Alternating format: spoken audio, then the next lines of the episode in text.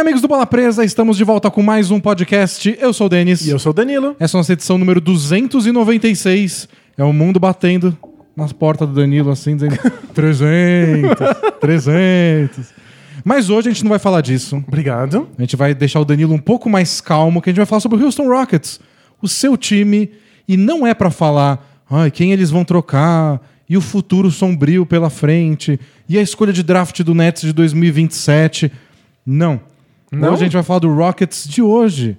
Mas o Rockets, Essas, essas semanas pós-Harden, o que, que tá acontecendo? o Rockets de hoje, que tá me deixando animado, que tá me deixando feliz, também é o time que provavelmente vai trocar tudo isso daqui a alguns dias. Tá. Não tem como a gente não pensar no futuro dessa franquia. Então, no fim da conversa, a gente fala sobre isso. Combinado. Então a gente pode se iludir um pouquinho, Vamos. ficar animado, conversar sobre o que mudou, por que é um time que tá funcionando, depois a gente pensa como isso vai desmontar. Por que assistir o Rockets hoje? Isso, perfeito. Hoje você deveria. Se você gosta de basquete, você deveria estar assistindo. É, então o tema é por que assistir o Rockets hoje. Aí quando a gente falar sobre isso, depois que acabar, a gente fala por que isso tudo não é relevante pensando daqui três meses. Perfeito. Acho que esse é o nosso caminho hoje.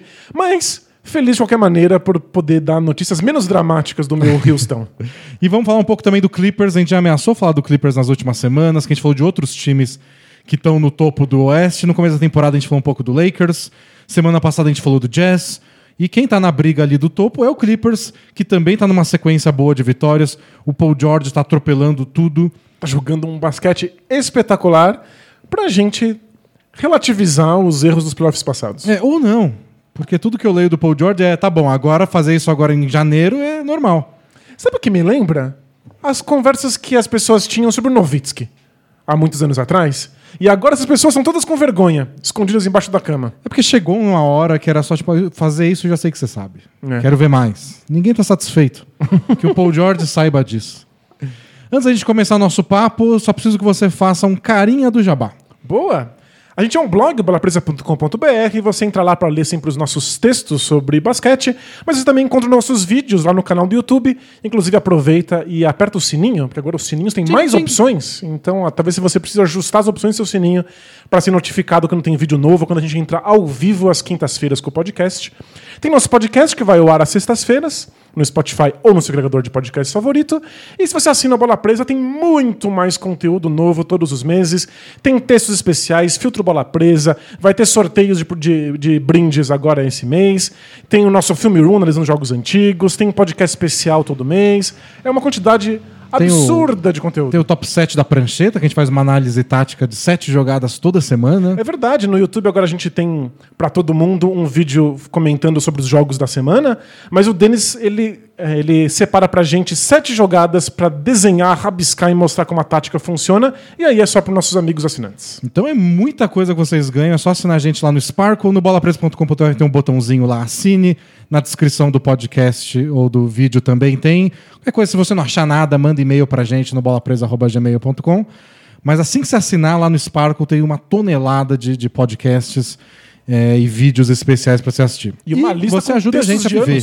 Isso, você ajuda a gente a pagar as contas e continuar produzindo esse conteúdo. Boa. Vamos falar de basquete? Bora!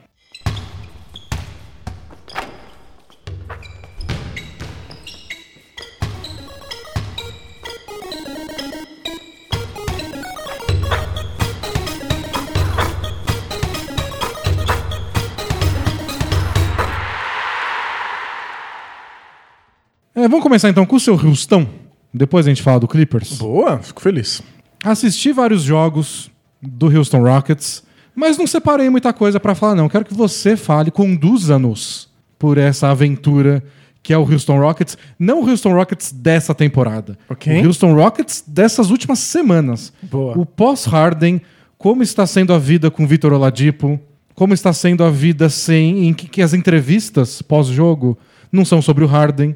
É, é muito estranho, né? A gente não precisa falar sobre ele. A gente pode quase esquecer que ele existe, tirando o fato de que às vezes eu bato o olho e tá passando o jogo do Nets na televisão e eu acho que é o Rockets.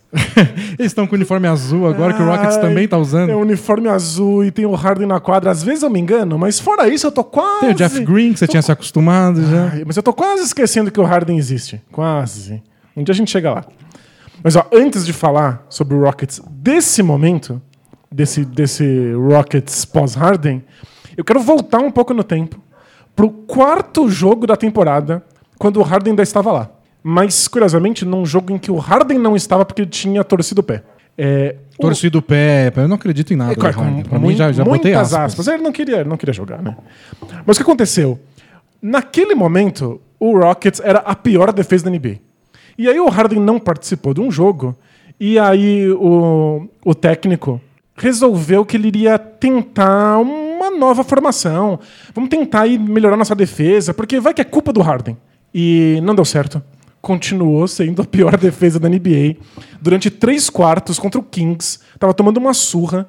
E aí, no quarto período, o Stephen Silas resolveu mandar tudo pro ar e falar: "Ah, eu vou colocar cinco jogadores que não fazem sentido juntos, que nunca jogaram juntos, mas que são os jogadores que eu acho que têm mais potencial defensivo. Vamos ver o que acontece. O que, que ele colocou em quadra? O Eric Gordon, o David Imbaua, o Sterling Brown, o Daniel House e o Jay Sean Tate. O Jay Sean Tate mal tinha visto a cor do, do, do basquete no Rockets. E aí, os cinco juntos fizeram o Kings não marcar uma cesta por quatro minutos consecutivos. A questão é, ele, o Rockets marcou uma cesta com esse quinteto? Marcou 13. então fez um 13 a 0. É, tem o Eric Gordon, pelo menos. Isso, o Eric Gordon quebra um galho. Mas foi um momento em que o Rockets descobriu que tinha jogadores que eram capazes de, de defender e que talvez não tivessem colocados na rotação. E aí eles ganharam espaço. E quando o Harden finalmente foi trocado, se tornaram jogadores importantes. E ajudaram a ditar um pouco a tônica de como esse time joga. Então, chegamos finalmente no Rockets dos últimos dias, que conseguiu vencer seis jogos consecutivos, porque é a melhor defesa da NBA desde que o Harden foi trocado. É, é uma amostragem pequena, de poucos jogos. né? Nesses casos, sempre depende muito dos adversários. Mas quando você é, tipo, o primeiro ou melhor em um período de tempo, alguma coisa quer dizer. Não quer dizer necessariamente que o Rockets vai ter a melhor defesa da NBA pra sempre, mas muita coisa mudou e melhorou. né? É que ser o melhor indica alguma coisa. E o Rockets é o melhor desde 2016 em defesa de meia quadra. E é, a gente aponta aqui desde 2016 porque os ataques têm se tornado cada vez melhores na NBA.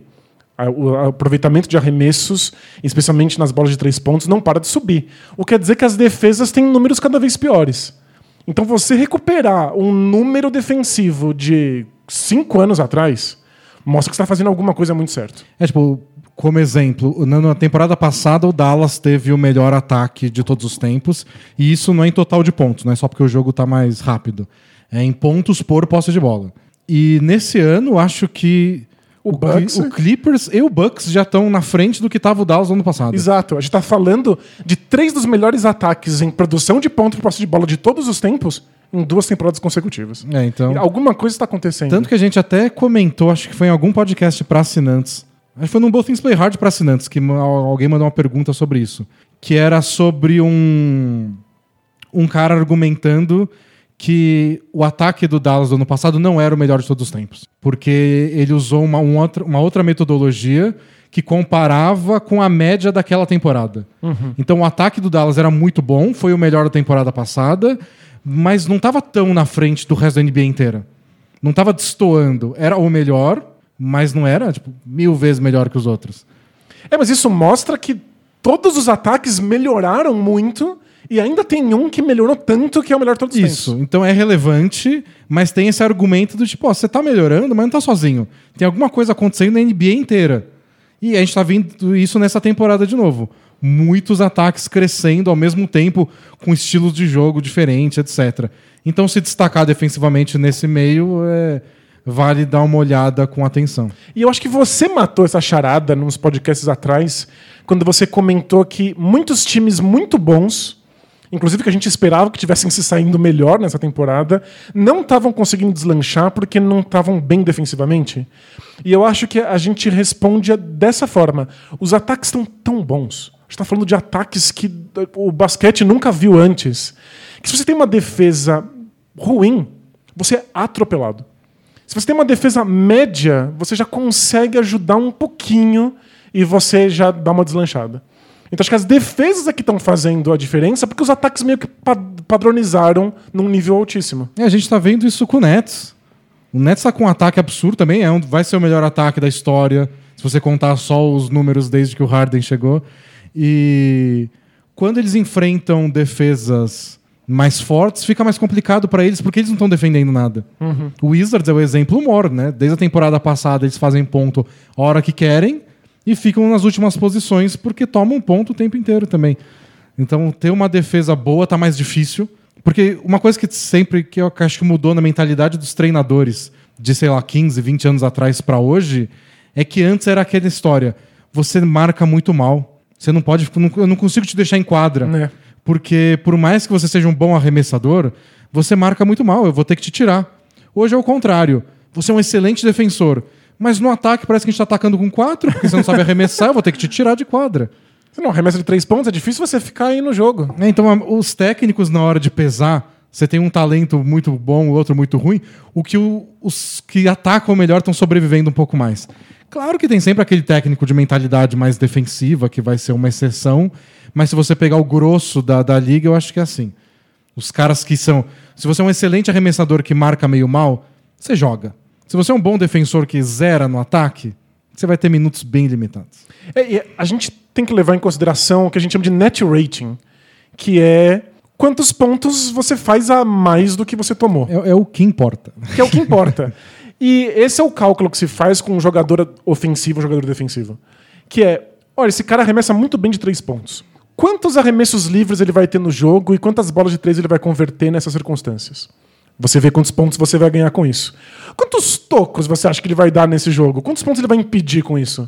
Certamente ele faz mais pontos com bola de três do que um defensor que dá dois tocos por jogo e não remessa de três vai conseguir economizar do outro lado.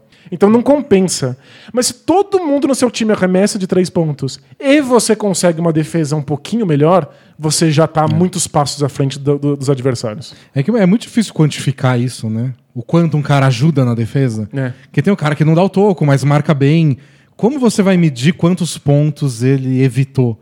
Então, E muitas pessoas tentam estudar isso e criam o Real Box Plus Minus e tenta, de alguma forma, medir esse valor defensivo, porque o que vale é isso. O quanto você está ajudando no ataque, quanto ajudando na defesa e o saldo no final. É, e a, a conta que, que, que importa é o plus minus. É tipo, quando, quando esse cara tava jogando, ele conseguiu impedir mais pontos de acontecerem do que o adversário. E o, um número que me deixou impressionado é o Jason Tate, que faz 8, 9 pontos por jogo, por partida. E ele lidera o time em plus minus. Então, é o tipo, Caruso do. do- é, tipo, ele tá impedindo tantos pontos que o fato de que ele não, não pontua tanto assim é compensado. Então, tipo, dá pra gente medir, mesmo que não com muita clareza, o impacto defensivo que o jogador tem. E eu acho que a decisão do Stephen Silas, o técnico do Rockets, nessa temporada, desde a saída do Harden, é um pouco mais fácil, porque eu acho que tem menos decisões difíceis a serem tomadas. Então, você está colocando mais jogadores fortes na defesa. O Sterling Brown era um dos principais defensores do Bucks nas últimas temporadas. O Bucks quer em si uma ótima defesa. Mas, tipo, quem você está tirando pro Sterling Brown jogar um pouco mais? Quem você tá tirando pro Deshaun Tate jogar um pouco mais? Não é o Harden. O Harden não tá lá. Não é o Austin Rivers, que não tá mais no time, foi pro Knicks. É, você não tem que. Você não tá abrindo mão de grandes pontuadores, né? Porque ele não tem esses grandes É, pontuadores. tem, tem umas opções ofensivas, você pode pensar no elenco, mas não são esses caras que não. Esse não dá pra tirar, senão meu ataque não existe. Ah, Depende do John Wall, do Oladipo, que são bons defensores. Sim, pelo menos são jogadores agressivos, atléticos. E eu acho que o Stephen Silas está sendo muito bom em criar uma defesa que se aproveita disso. É uma defesa que tenta colocar mais jogadores do lado da bola, então pressiona muito a bola e varia muito. É, o Rockets da temporada passada, aliás, das últimas duas temporadas, era o time do troca tudo. Qualquer corta-luz que existe, você troca a marcação, tanto é que eles abriram mão de ter um pivô. E agora o Rockets não abre mão, talvez esse seja o único pontuador que o Rockets não possa abrir mão de ter em quadra, que é o Christian Wood. E ele não é um grande defensor, ele está evoluindo nas últimas partidas, mas ele está longe de ser um protetor de aro decente. Acho que talvez ele seja o elo mais fraco. E aí a defesa precisa compensar isso. Então não se troca mais tudo. Troca tudo quando não é o Christian Wood envolvido.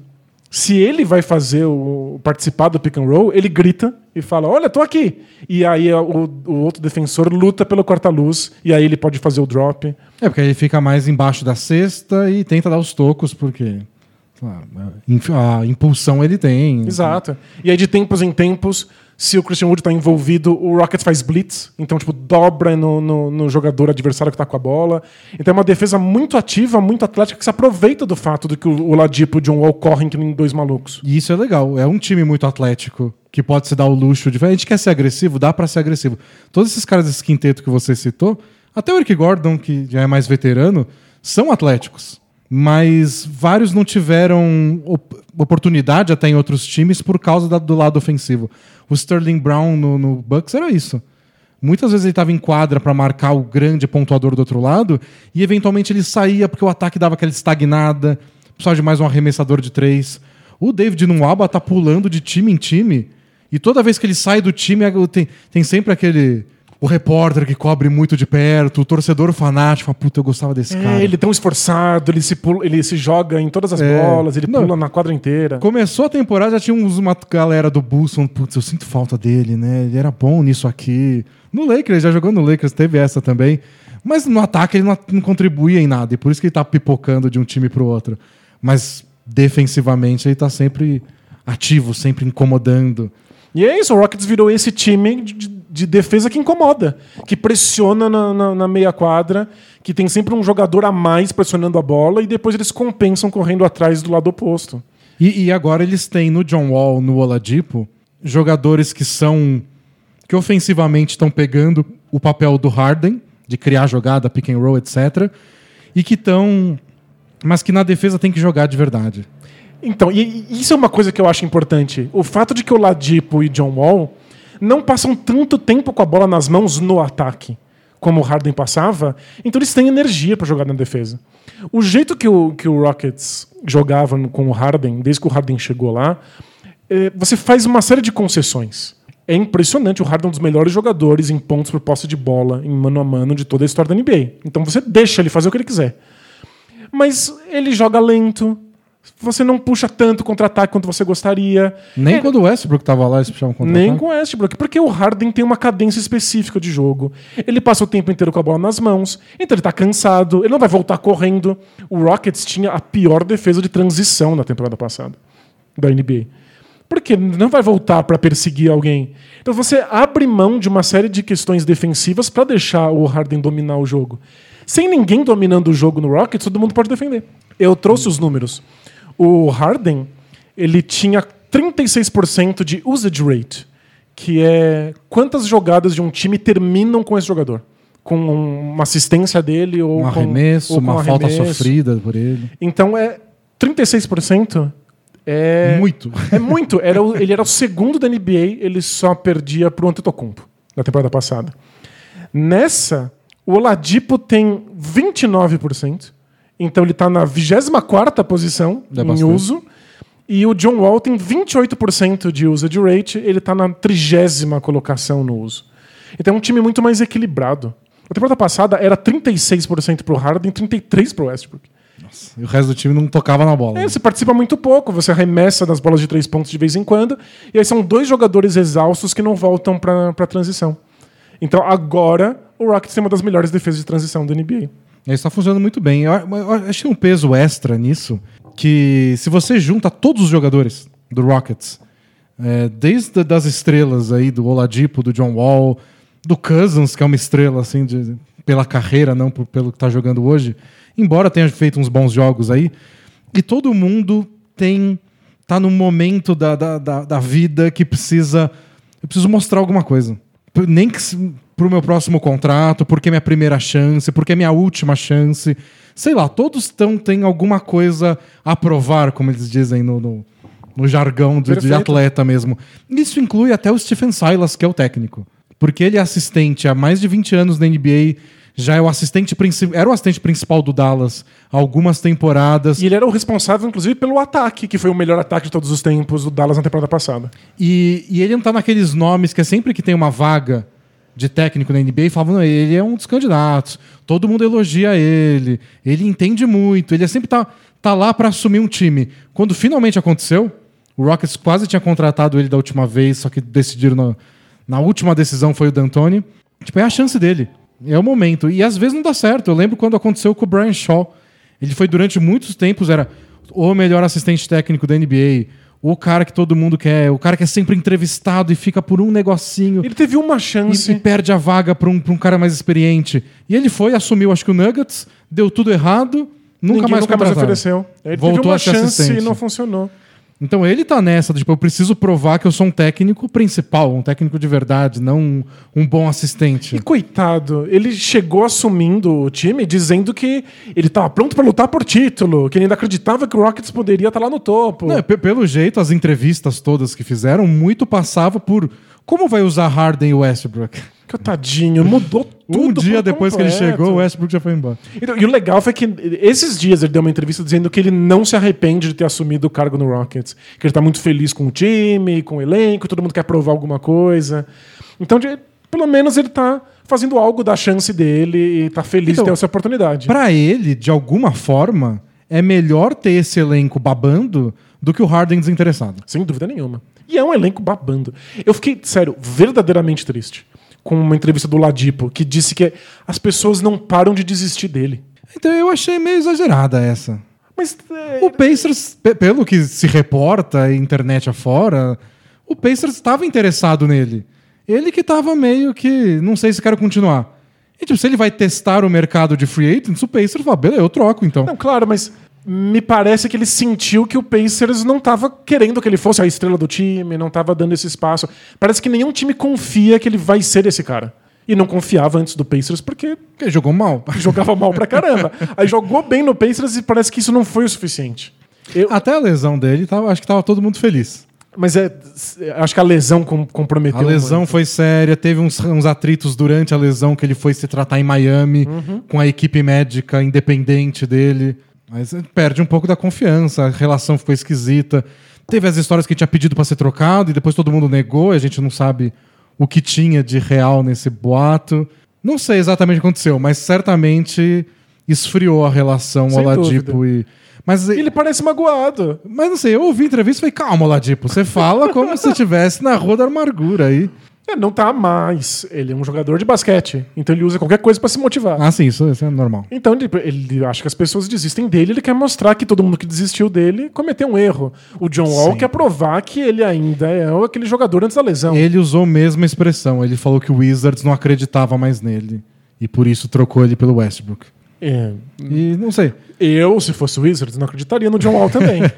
o que me, me, me deixa ressabiado é que o Wizards estava acompanhando o processo de reabilitação do John Wall e estava falando publicamente de quão saudável ele estava, de quão bem ele estava. É, e aí fica. Eles acreditavam nisso ou eles estavam falando isso porque eles queriam trocar e não podia falar mal? É estranho, você acredita nisso e aí troca mesmo assim. E nesse segundo parece que era melhor ter ficado com o John Wall do que com o Westbrook. É. O John Wall tá jogando um basquete de altíssimo nível. E o DeMarcus Cousins, não sei se ele tá bravo que as pessoas desistem dele. Ele não joga basquete há muito tempo. Eu acho que ele só quer provar que ele é capaz de ficar em quadra. É, ele tem um ar de última chance. Tipo, não é questão de ah, os, os haters, quem acredita em mim. Tipo, ou você joga bem ou acabou a sua carreira. Isso, ou ninguém mais vai dar uma oportunidade pra você. Então, pra ele é uma questão bem prática. É, lembrando que ele tava no Lakers, que, que foi campeão, e tipo, o, o Lakers até queria ficar com ele. Mas dispensou pra É, Lakers- alguém porque, porque, precisava de alguém para que, que entrasse em quadro. É isso, ele não consegue, ele é lesão atrás de lesão. Então é muita gente querendo provar que, que dá conta. É, como você disse, é um técnico que quer se sair bem no primeiro trabalho. E calhou de que isso virou uma grande defesa. Né? E é, é muito bizarro. É que defesa tem muito de entrega, esforço. Você tem que ter um bom plano, você tem que ter talento pra isso, você tem que ter comunicação, mas dá trabalho. É, você tem que, tem que estar disposto a correr de um lado para o outro. Tem muito de coletividade na defesa. Especialmente do jeito que o Rockets está jogando, que é sempre com o jogador extra do lado da bola. né? Então acho que vontade é um fator muito importante. Tipo, no ataque, todo mundo quer atacar e fazer cesta. Você não precisa convencer tanto assim o pessoal a se entregar no ataque. Na defesa, além de toda a parte técnica, tática e de treino, etc., você tem que convencer os caras a ir lá, correr e suar e gastar a energia dele na defesa ao invés de no ataque. Isso é difícil se o Rockets está conseguindo. Os caras todos que você citou, tipo, o Deshaun Tate, se ele não joga bem essa temporada, ninguém vai lembrar que ele existe, ele vai ter que jogar na China. É, é um jogador que eu não reconheceria se eu fosse na padaria e Pois é, estivesse lá. só se ele tivesse com o uniforme do Rockets, aí eu reconheceria. E faz sentido. É, eu, eu ia olhar assim, A Tate, lembro. E eu acho que ele tem, tipo, 93. Eu acho que eu ia achar ele muito alto. Que cara alto. Você joga basquete, moço? Deveria jogar basquete. Mas é, são vários desconhecidos que precisam fazer alguma coisa. O jogador que eu achava que talvez não comprasse esse pacote era o PJ Tucker. Porque, junto com os boatos, quando o Harden pediu para ser trocado, veio essa informação de que o PJ Tucker também queria sair. É, ele tava no mesma, no mesma pegada do Oladipo, só que com o Rockets. É o Rockets que não acredita em mim, eles que não me ofereceram uma extensão de contrato, etc. E tá jogando muito bem na defesa. Ele é o grande general defensivo, dá ordem para todo mundo, passa o jogo inteiro apontando dedos e briga com todo mundo. É que eu acho que ele tem aquele quesinho que a gente sempre fala, é o Patrick Beverly. Todo, todo time tem seu Patrick Beverly, ele é o Patrick Beverly do Rockets. Ele é o Patrick Beverly no sentido de que ele não consegue desligar. Eu acho que começa o jogo, ele fala: Não, eu tô nem aí. Eu não vou jogar, o Rockets não me quer. Assim que o adversário faz uma cesta, ele já leva pro pessoal. Não, não posso deixar isso acontecer nunca mais. Fizeram uma cesta na minha cara. Eu não sou mais um homem. Ele, ele tá dando bronca em todo mundo, todo jogo. Qualquer pequeno deslize defensivo, ele tá lá pra lembrar que você é ruim. Eu acho que o PJ Tucker não consegue jogar de outro jeito que não seja muito empolgado. E aí a gente começa a questionar o futuro desse time, que é a parte triste. Porque o time já assumiu uma reconstrução. Fez isso quando, Quando- pegou o Ladipo com um contrato expirante e um quadrilhão de escolhas de draft. Então a ideia é que essa temporada fosse o que foi a última temporada do Thunder. Vamos ganhar valor nesses veteranos e trocar por coisas. Hoje já saiu uma notícia na ESPN de que o Rockets estaria interessado. Estaria. Estaria. Estaria interessado em trocar o Oladipo já até o trade deadline. Então, é muito possível que esse time desmonte. O PJ Tucker é um dos jogadores que mais tem valor. É um salário baixo, especialmente pelo que ele produz. Poderia entrar em qualquer equipe que possa disputar O título. contrato que tá acabando, É. você não se compromete a longo prazo. Ajuda imediatamente, a melhora a defesa da sua equipe aí, pro Nets seria ótimo. É, Eu, penso no Nets, times estão precisando de um chacoalhão, um tapa na cara, Miami Heat. É, né, é o Nets eu acho que não, porque se fosse o caso, já teriam pegado na troca. Faz sentido. Mas o, o Heat, por exemplo, eles estão sentindo falta do, do Jay Crowder da, da vida, um cara mais ativo na defesa, etc. Pode não sair caro, manda alguém aí, ou uma escolha de segunda rodada e pronto. Pode acontecer. Mas Vê como precisa se acertar salário e resolve.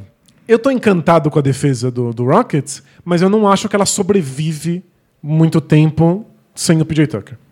É, e sem pedir Tucker e sem Oladipo. Então, e aí o ataque não é lá essas maravilhas, é um ataque médio. Sem o Oladipo, não vai ter como salvar. A gente mostrou na- no, no top 7 da prancheta que a gente falou no começo do programa para os nossos assinantes. Numa dessa semana, não, né, não dessa semana passada, a gente mostrou o entrosamento do Oladipo com o Christian Wood. Se você tira o Oladipo, você não perde só as cestas do Oladipo. Você perde um dos caras que mais criou entrosamento com o Christian Wood no pick and roll. O, John Wall cobre uma parte disso. Mas definitivamente não é, um- não, não é o mesmo estilo de jogo do Oladipo, É. inclusive. E o John Wall tá arremessando de três pontos e, tipo, melhorou nisso. Mas é o Oladipo quem tá fazendo jogadas de mano a mano. Ele é o arremesso mais confiável do time nesse momento. Eu acho que essa, esse ressurgimento do Rockets nessa temporada é uma história boa, mas temporária e relevante para um número limitado de pessoas. Pois é. Tipo, pensando no jeito que se cobre basquete nos Estados Unidos, que tem o aquele beat writer, que é o cara que acompanha todo jogo, viaja com o time, vai lá, faz uma rep- um- É o cara que ele acompanha o time por dentro. Entrevista o técnico três vezes por dia, não aguenta mais ver a cara deles. Pra ele deve estar sendo uma boa história. Porque é um novo Rockets com bons personagens surgindo, gente que tava desacreditado, ou que ninguém sabia que existia, jogando bem. Dá uma identidade pro time, porque a identidade do time era ou um small ball ou o Harden. E agora você tem outras coisas pra falar. Esse técnico joga na defesa, ele, ele faz os jogadores se esforçarem, então tipo, você pode fazer matéria sobre isso. É, tem várias coisas legais acontecendo. Aí você pensa naquele cara que eles chamam de National Reporters, que é o cara que cobre pro New York Times. E aí, uma vez por semana, ele escreve uma grande matéria que fala sobre o estado da NBA no momento. Ele vai se interessar pelo Rockets? Ele se interessa. Pouco provável. Ele se interessa quando o time vence seis partidas. E aí é a maior sequência de vitórias do Oeste. Aí você tem que falar, é, né? Esse novo Rockets está saindo muito bem. É, mas no, no, no, no- no grande esquema, Não, porque a gente sabe. sabe que é temporário. É temporário. Esse é um time de aluguel que está simplesmente tentando valorizar suas próprias peças para fazer uma reconstrução. Então é uma sensação muito esquisita. Porque eu não esperava que esse time se, se desse bem. Eu não esperava ver, especialmente não defensivamente. Mas saber que isso não vai virar nada, pelo menos nada a curto prazo, é bastante frustrante. É porque pode virar alguma coisa no sentido de quem a gente troca e a gente não troca. Você pode olhar e falar, esse aqui eu vou ficar. Com o John Wall eu vou ficar. Sabe-se lá que, que, que plano o Rockets está fazendo. É, então, Acho que o que fica certamente é o Christian Wood. ajuda... É, isso ele fica, sem dúvida. Ajuda a tomar decisões. Você pode olhar pro Oladipo e falar, quer saber? A gente pegou porque era aspirante. Mas ele tá jogando muito bem. Eu acho que ele pode manter isso por alguns anos. A parceria dele com o Christian Wood funciona. Vamos ficar com o Oladipo. Acho que é o momento de tomar decisões. Mas tudo indica que o time deve mudar. Se não for nos próximos meses, na próxima off-season. Pois é. Então tem esse ar de que é uma boa história, é um bom time, com as seis vitórias seguidas. É que ontem eles tomaram um pau do, do, do Thunder. Que eles tinham dado um pau logo antes. É, eles são perto já do, dos playoffs, ou pelo menos do play-in. Então aí- tem uma história pra essa temporada. Mas ah, se você quer manter interesse nisso, você quer assistir os jogos do Rockets, pensa a curto prazo. É um bom time de ver agora, é legal ver o Oladipo de volta, é legal ver o John Wall de volta e ver a primeira grande temporada completa do Christian Wood, que o Shaquille O'Neal foi entrevistar e falou: "Eu nunca tinha visto você jogar, cara. e aí a resposta dele foi: Ah, você é casual. Você é um torcedor casual. Então, né? torcedor casual. Então dá pra você deixar de ser um casual e assistir o Christian Wood. É, esse é o valor do Rockets. E eu tô fascinado. O Christian Wood é realmente espetacular. Ele é um jogador desses de eu faria minha franquia ao redor desse cara. O Danilo já tá deslumbrado. agora. Mas, completamente, mas ele é muito bom. Ele é muito inteligente jogando. E é fascinante como o estilo de jogo dele não seria aceito na NBA há quatro temporadas atrás. O que talvez explica um pouco por que que demorou tanto pra engrenar. Mas hoje ele é o pivô moderno perfeito, que bate bola, que dribla, que finaliza com as duas mãos de vários lugares É, diferentes da se, se ele quadra. deslancha defensivamente, aí é... É só isso. E tá melhorando. Mas vai um tempo. Tem- Mas é só ele que fica, o resto vira farofa. E tem muita gente me perguntando, inclusive, lá no, no Twitter. é, mas e se esse time for muito bem?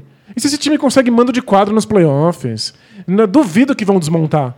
A resposta é: o Thunder da temporada passada não foi muito bem. É, o máximo que pode acontecer, pensando no Thunder da temporada passada, é que, tipo, chegou no trade deadline, eles não trocaram o Gallinari. Não trocaram o Chris Paul. Eles pediram um preço altíssimo pelo Gallinari, pelo que dizem, quando o Miami Heat entrou na conversa. Porque é isso, ah, eu, eu quero manter isso rolando e só vou desmontar se for uma bela oferta. Não fizeram uma bela oferta, eu mantenho. Aí chegou no off-season, quando o Gallinari ficou um pouco caro, não, aí é demais, né? Vamos trocar o Chris Paul, trocar o Isso. Gallinari. A gente, a gente quis ver o que, no que ia dar. Fez, o- foi bom pra imagem do Thunder. Eu acho que a imagem pra é a torcida. Exato. Mas calma lá. Dá uma imagem de estamos, a gente pode chegar em algum lugar. Dá uma imagem de que a reconstrução não foi obrigatória, foi uma opção. É, passa uma imagem do técnico. Tipo, olha como o técnico com as peças certas consegue chegar em algum lugar, mas não é sustentável. É. É, não, é um caso pro Rockets, mas pensando num plano geral, torcida. Rockets tem ingresso limitado, né? É um dos times que pode ter torcida, mas não muito. Então eles não estão fazendo isso pra manter gente indo no ginásio. Mas pode ser também. Claro. Quando um time mantém um, um- um elenco por mais tempo. Às vezes você quer manter os, os seus torcedores por mais um, por, por né? mais um pouquinho. É, infelizmente, o Rockets é, é momentâneo, mas aproveitamos enquanto é bom.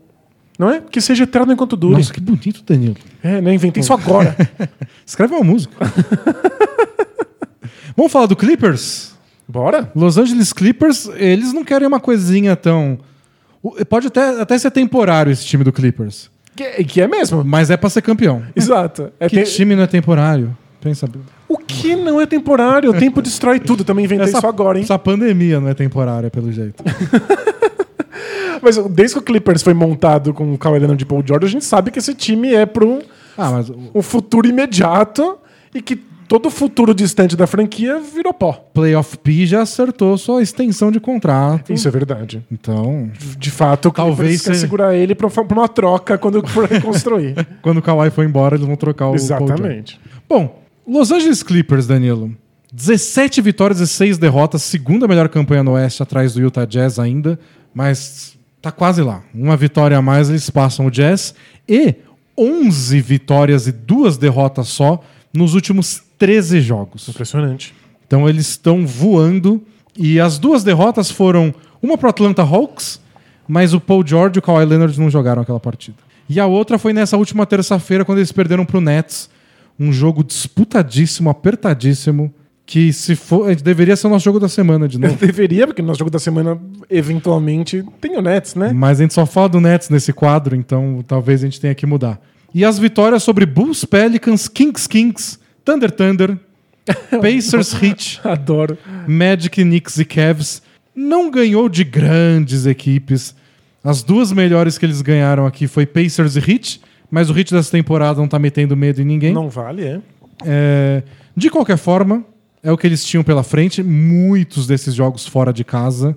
Isso atrapalha também, mas eles estão jogando É um dos times bem mais, demais. mais viaja, é. Então é, é um grande momento do Clippers, mas não teve o grande teste de tudo isso.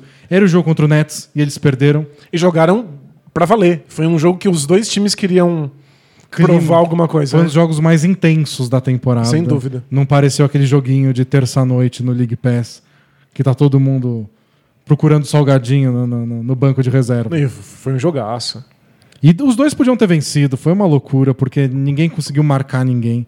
Nossa, o, o Paul George fez um trabalho espetacular marcando o Kevin Durant. Não adiantou nada.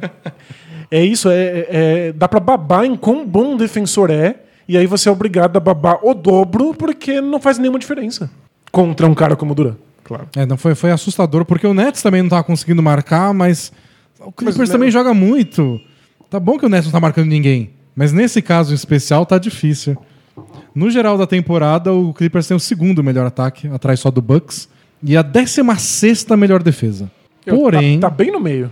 nessas últimas 13 partidas, que foi desde o dia 10 de janeiro pra cá, é a quarta melhor defesa. E é engraçado, eles têm a quarta melhor defesa nesse último mês aí, e o quarto melhor ataque. Eles eram o segundo melhor no geral, mas só só nesse período de vitórias é o quarto. Eles estão fazendo mais pontos do que a média geral deles. Mas tem gente fazendo mais ponto ainda. Impressionante. Então, Os contando. ataques estão melhorando em geral, e aí você tem um ataque espetacular, não é mais tão impressionante. Na temporada inteira, somar desde que começou lá no Natal, o Clippers tem 120 pontos a cada 100 posses de bola, que é um número estourar miolos. Desde o dia 10 de janeiro pra cá é 121. Um pontinho a mais. mas na tabela cai. Vai parar em Porque quarto. o Jazz tá fazendo 100 mil pontos por minuto. o Bucks perdeu o controle. Então, tá, tá, tá esquisito, mas eles estão nesse grupinho aí que tá fazendo ponto de tudo que é jeito. A gente vê isso também no, no aproveitamento de três. Porque a gente falou na temporada passada que o Jazz, na- no podcast passado, que o Jazz acho que era o segundo em aproveitamento de três pontos. Caiu pra quarto. Mas ainda tá acima de 40%.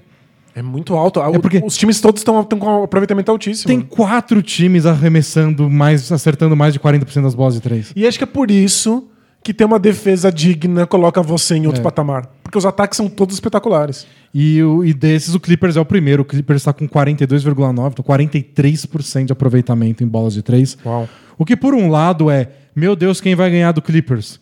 Por outro, não é possível que eles vão acertar 43% o ano todo. Eles vão continuar ganhando quando parar de cair?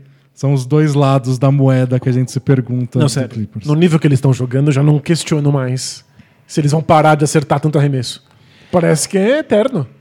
É, e aí a gente vai no, pro, pro George, que tá sendo a estrela do time. A gente sabe que o Kawhi é fora de série, etc. Mas quem tá chamando mais o jogo, quem tá pontuando mais, quem tá participando mais nessa primeira parte da temporada é o Paul George, o que é bom até, se você pensar em poupar o Kawhi Leonard, etc. Inclusive, coloca o Kawhi Leonard em outras situações de arremesso. Ele tá jogando muito mais perto da cesta, jogando um pouco de costas e dando muito mais arremesso de meia distância, porque o Paul George tá carregando mais a bola, tá finalizando mais as bolas de três. O Paul George tá com 47% de aproveitamento nas bolas de três. É, muito surreal, absurdo. né? Então, outro, contra, o- contra o Cavs, né? Ontem ele acertou 8 de 9 bolas de 3. Né. Não, não, não dá, vai ganhar mesmo, assim, não, não tem jeito, não tem o que E fazer. o Cavs é uma boa defesa. E o Paul George, assim como o Kawhi e o Kevin Durant, que você citou, e outros jogadores, eles estão naquele grupinho de jogadores que é, quando ele quer arremessar, ele arremessa. E que é um lugar meio difícil, porque você começa a perder o critério. Você Porque- consegue arremessar por cima de qualquer defensor, né? Eu tava assistindo essa semana o jogo do Lakers contra o Hawks e o comentarista falou isso do Trey Young. Ele não consegue arremessar quando ele quer. Não só ele é baixinho, como ele tem aquele arremesso que sai do peito dele. Então ele precisa de um pouco de espaço. Por isso que ele arremessa do logo no meio da quadra. Isso, ele tem que arremessar vários passos antes da linha de três. Por isso que dá uns step backs gigantes pra ter esse espaço pra arremessar. O Paul George o Kawhi, Não precisa. tipo, eu quero arremessar, vou arremessar. Se a defesa estiver grudada nele, talvez fique um pouco mais difícil. Mas impedir o arremesso é muito difícil. E o Duran, então? Que Ah, tem Duran. 8 metros de braço. Se quiser, arremessa por cima de qualquer pivô da NBA. É, o Duran é uma aberração. E é isso. Esses jogadores, antes, queriam espaço livre para arremessar. Agora a gente percebe que não é mais necessário. E é- essa é um pouco da minha preocupação do Clippers desde a temporada passada. Porque isso fazia o Kawhi e o Paul George ficarem nessa, tipo, não, eu arremesso aqui, eu arremesso, e não tem muita jogada acontecendo. Ninguém fica livre de fato. Eles ficam muito satisfeitos com arremessinho de meia distância, porque pra eles é bom.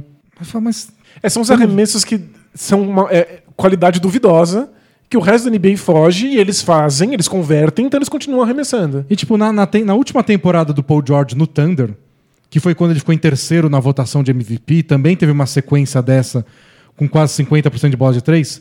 Ele tava batendo mais de sete lances livres por jogo. Desde que ele chegou no Clippers, a média caiu pra quatro. Quatro e pouquinho. É tipo, Paul George, ataca, vai lá, enterra, faz bandeja, toma falta. Não precisa. Acertando assim não precisa, mas aí chega naquela série contra o Nuggets.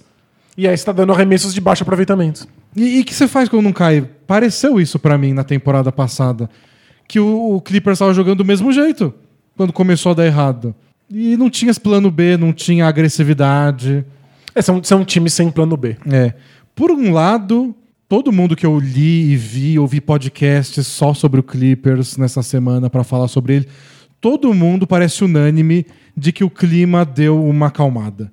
Porque quando o time foi eliminado, começou a chover matéria na imprensa Com de gente que apontando os dedos. o pessoal né? tava puto com o Paul George, o Williams não aguentava o Paul George, e o clima tinha rachado, porque não gostavam das regalias do Kawhi, e o tratamento que o Doc Rivers dava pra eles. A demissão do Doc Rivers, e não sei se algum uma conversa interna, parece ter aliviado muito disso. E a gente falou isso na época. Jogadores aceitam que estrelas tenham regalias e eles não, Desde desde, que você- você vença. É, carrega a gente nas costas que tudo bem. Exato. Se você me dá um anel de campeão, eu até aceito que você tome uma champanhezinha de vez em quando e não tenha que jogar todo o jogo. Quando chega no jogo mais importante da temporada e você dá uma tabelada no arremesso de três, Exato, fica muito mais difícil aceitar esse tipo de concessão. O clima realmente tende a piorar. Então isso parece resolvido por quem cobre o Clippers mais de perto. Vendo pela TV parece mesmo que tá tudo bem. Porém, na temporada passada também parecia. Pois Então, não põe minha mão no fogo. O clima tá sempre bem quando está vencendo, né? Então é, é realmente difícil avaliar.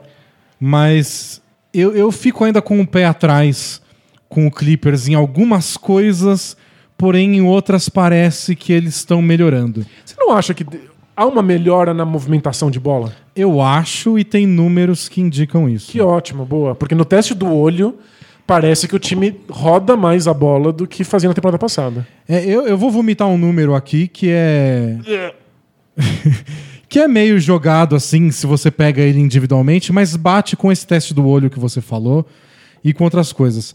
Na temporada passada, eles davam 271 passes por jogo, Ok. o que era a terceira pior marca da NBA. Lembrando, não são assistências, é só a bola sendo passada um jogador É. para o outro. Terceiro pior é modo de dizer, porque dar mais passes não quer dizer que você é um time melhor. Mas era a terceira menor marca da Perfeito. NBA. Legal. pulou para 287, que agora tá no meio da tabela. E e em números de assistências, o time era o 22 com mais assistências, ou o oitavo pior, e que agora subiu para 15. Tá no meio. Então a gente tem números indicando que roda mais a bola e que tem mais Mais assistência. passes que viram cesta. Não é passe que vira alguém driblando, batendo a bola no chão 50 vezes e aí arremessando. Então, isso bate com esse teste do olho de a bola tá se movimentando mais, tem mais jogadas acontecendo e menos gente assistindo o Paul George e o Lou Williams e o Kawhi Leonard. É, Eu achei, particularmente no jogo contra o Nets, eles se aproveitaram do fato de que o Nets marca muito mal, não pra gerar só arremessos do Paul George e do Kawhi Leonard, mas pra envolver outros jogadores que estavam livres porque o Nets não sabe o que tá fazendo. É. E eu acho que tem algumas coisas que favorecem isso.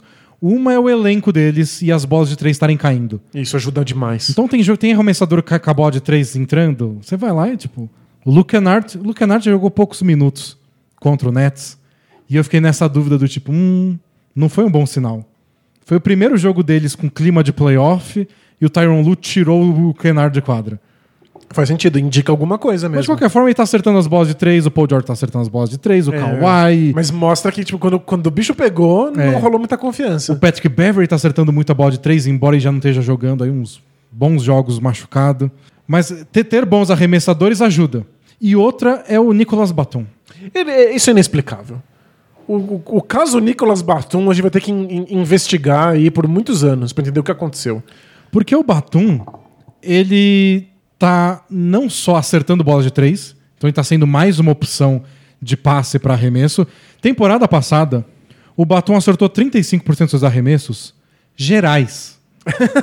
não, de de, três. três. De três foi 28%. Nossa, é catastrófico. É catástrofe, é nível Lonzo Ball nos piores momentos da carreira. Pois é. Nessa temporada, ele tá acertando 50% dos arremessos dele e 43 de três É muito que é a alto. melhor marca da vida. Então ele tá ajudando muito. E não só, ele nem tava no time pra fazer isso. Porque ele tá sendo muitas vezes o armador de fato. Quem tem que lembrar que quando começou a. Antes de começar a temporada, saiu a notícia de que o Kawhi tinha pedido pro Clippers um armador. Porque ele achava muito desgastante ficar levando a bola da defesa pro ataque, que ele gostava de, De, de- de não jogar. de pontuar, de, de não jogar. Ele gostava de ficar descansando em casa. Ele gosta de ficar na zona morta e aí usar um bloqueio, receber a bola e finalizar. Que ele gostava de estar no Raptors. E no Spurs. Então, e tinha um jeito dele de- dele estar numa situação assim. Ficar no Raptors. Isso ele não cogitou. Isso ele não cogitou. Mas é tão frio, né? É, né? E eu já ganhei. Foi mó fácil. Mas ele queria algo- alguém que fizesse o papel do Kyle Lowry de trazer a bola e encontrar ele na zona morta pra ele receber um corta-luz e arremessar. E, e o Clippers não conseguiu esse armador.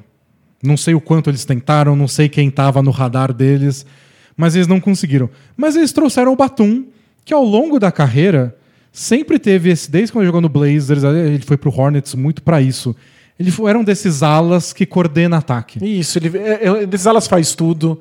Muito parecido com o Lamar Odom e até o Gordon Hayward, às vezes. Isso. Bom passador, controla a bola, tranquilo, comete poucos erros.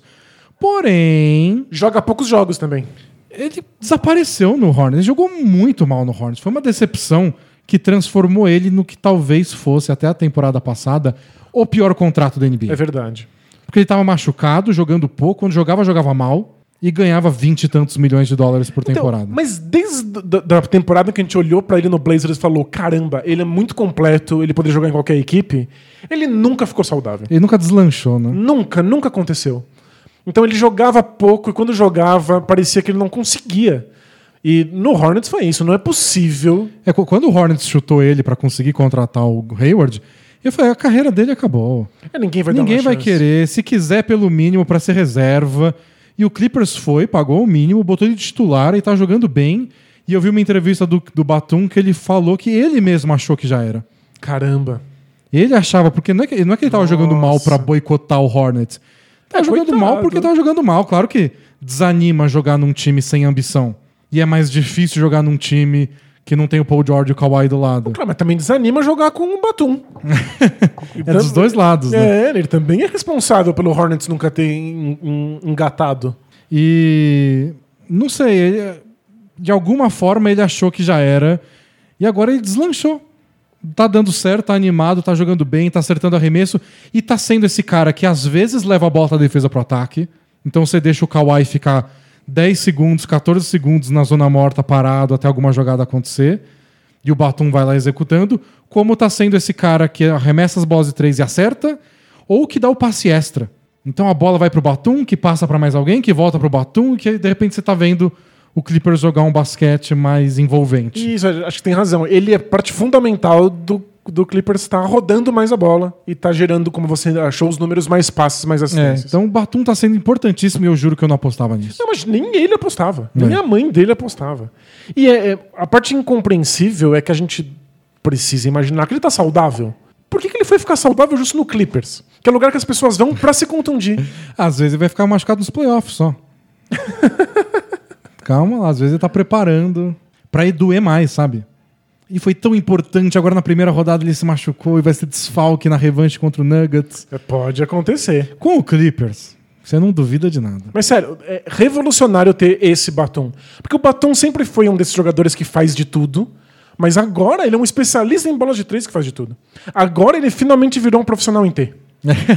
é verdade, o Batum faz um pouco de tudo, mas com alguma especialidade no meio disso tudo. Exatamente, e é por isso que a gente tem que lembrar do Momento Alura. Momento Alura! Porque na Alura você pode se tornar um profissional em T. Profissional em T, pra quem não entendeu ainda, a gente tá falando todo podcast, tá na hora de entender.